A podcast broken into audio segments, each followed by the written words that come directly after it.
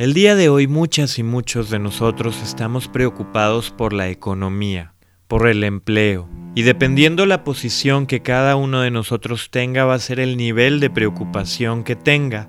No es lo mismo para un empleado que para un dueño de negocio. No es lo mismo para un emprendedor que un empresario multimillonario. No es lo mismo para quien tiene ahorros que para quien tiene deudas. ¿Hasta dónde nos afecta la economía? Hasta dónde lo material y lo estético se han vuelto parte de nuestra identidad. ¿Qué es lo que nos hace valer como personas? ¿En base a qué ponemos nuestra identidad y nuestros intereses? ¿Qué es lo que te hace ser quien eres? ¿Un título universitario? ¿El coche que manejas? ¿Lo que tienes? ¿Lo que haces? ¿Lo que piensas? ¿Qué nos hace ser lo que somos? Luego nuestra sociedad está demasiado basada en el consumo, al grado de que por la contingencia del COVID-19, si dejamos de consumir, se paraliza toda la economía, se desacelera el flujo del dinero, el intercambio de manos, el, intercambio de ese medio para llegar a un fin, porque esa moneda, ese billete, solo es un medio para adquirir bienes, para el intercambio de bienes, también para el intercambio de males. Pero en teoría, todo aquello que produzcamos habría de ser nutritivo y constructivo para, para las personas y para las sociedades. El problema es que para muchos padres de familia seguramente es muy angustiante el no poder proveer a su familia. Para muchos dueños de negocio, empresarios o para directivos, los números, el capital que ingresa, puede afectar en su paz, en su tranquilidad, en su felicidad. Y entonces nos convertimos en personas que valen por lo que tienen o que valen por lo que hacen. Y para ejemplo de esto está nuestra vejez. Y me refiero a la vejez de la sociedad en la que vivimos, donde muchos adultos mayores, muchos y muchas adultos mayores, se deprimen con la jubilación. ¿Por qué? Porque tenían basado el valor de su persona en su capacidad de servir, en su capacidad de tener, de adquirir, de producir, lo cual se reduce muchísimo con la jubilación. Y entonces muchos incluso dicen que ahora son unos inútiles porque ya no son útiles. Ok, pero detengámonos ahí. Entonces, para que sea mi abuelito o mi abuelita valiosa, tiene que ser útil, tiene que ser conveniente, porque luego resulta que tenemos relaciones que suelen ser convenientes, es decir, de conveniencia, donde si mi amistad contigo me genera algo, entonces es importante, si no, es desechable. Y justo vivimos en un mundo de lo desechable, donde el adulto mayor se arrincona y se muchas veces autoarrincona, se autodesplaza, se autoexcluye.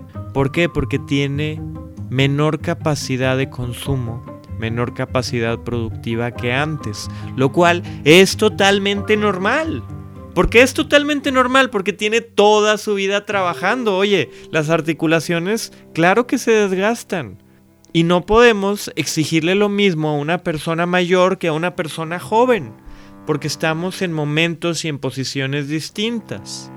El punto es que voltear a ver la adultez mayor nos refleja mucho de la sociedad que somos, donde también muchos adultos mayores se deprimen por haber perdido la belleza. Pero ¿qué entendemos por belleza? ¿Belleza es juventud? ¿O belleza es una sonrisa, una mirada con ojos brillosos. Entonces, ¿qué es lo que le da valor a nuestra persona? Porque vivimos en un mundo de posesiones, de objetos, donde buscamos tener, tener y tener. Hacer y hacer y hacer para tener. Por eso para muchos y muchas, el dejar de producir, el dejar de trabajar, el quedarse en casa, implica un año perdido hay muchas personas que están diciendo 2020 ya es un año perdido. ¿Por qué? ¿Por qué habrá de ser un año perdido?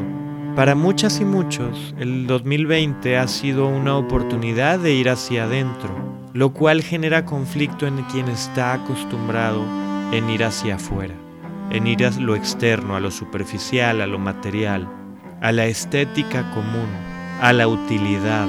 Y así luego nos convertimos en personas que usan a las personas. Y a los objetos se les usa, a las personas se les ama.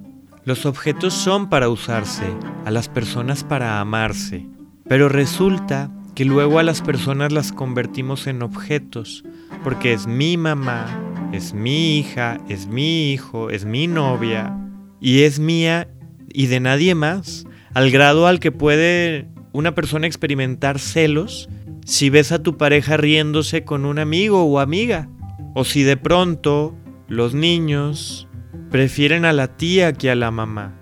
O los hijos que ya no son niños se van de casa. ¿En dónde estamos basando nuestra felicidad? ¿En el tener o en el ser? En estos tiempos donde la economía está siendo afectada por el COVID-19, ¿cómo nos sentimos con nosotros mismos? Date cuenta de qué manera puede estar mermando tu situación económica tu autoestima. ¿De qué manera tu autoestima se está viendo afectada por tu capacidad de consumo? Y vale la pena que reflexionemos, que revisemos. ¿Valgo por lo que tengo o valgo por lo que soy? ¿Y qué soy? Porque no soy alguien ya definido. Yo no soy bueno o no soy malo.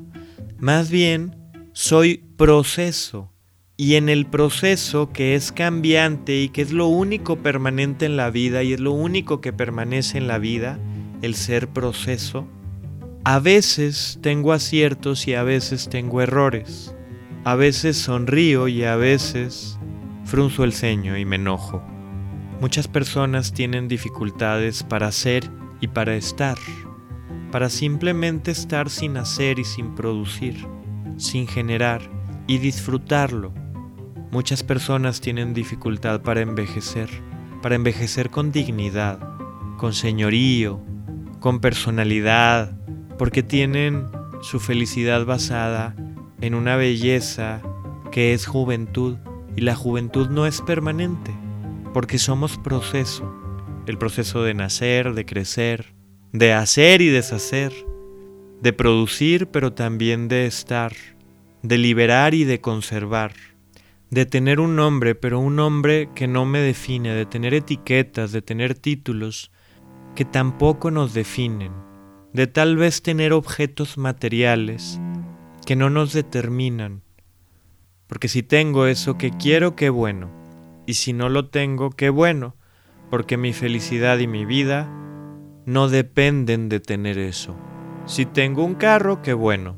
Y si no tengo un carro, qué bueno porque mi felicidad y mi vida no dependen de eso.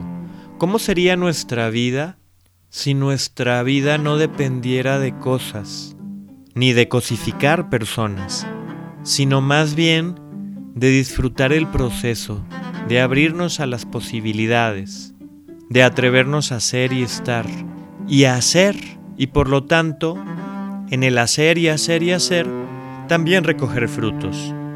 En estos tiempos de crisis, si tengo dinero, qué bueno. Y si no tengo dinero, qué bueno. Porque mi felicidad y mi vida no dependen de eso. Y me pongo a trabajar y me pongo a resolver de manera creativa los problemas sin perder paz. Porque soy proceso y en este proceso soy cambiante. Y aunque el dinero nos ayuda a conseguir bienes y servicios, aunque existen cosas muy bonitas como ropa muy bonita, carros muy bonitos, casas muy bonitas, eso no me garantiza ni me compra la felicidad. Voltea a ver lo que sí tienes, voltea a ver lo que sí puedes, voltea a ver lo que sí haces y date permiso de ser y estar, así como también a veces te das permiso de hacer y tener, pero sin aferrarnos sin buscar nuestra felicidad en algo externo a nosotros mismos, porque la felicidad es un estado que no se define con cosas.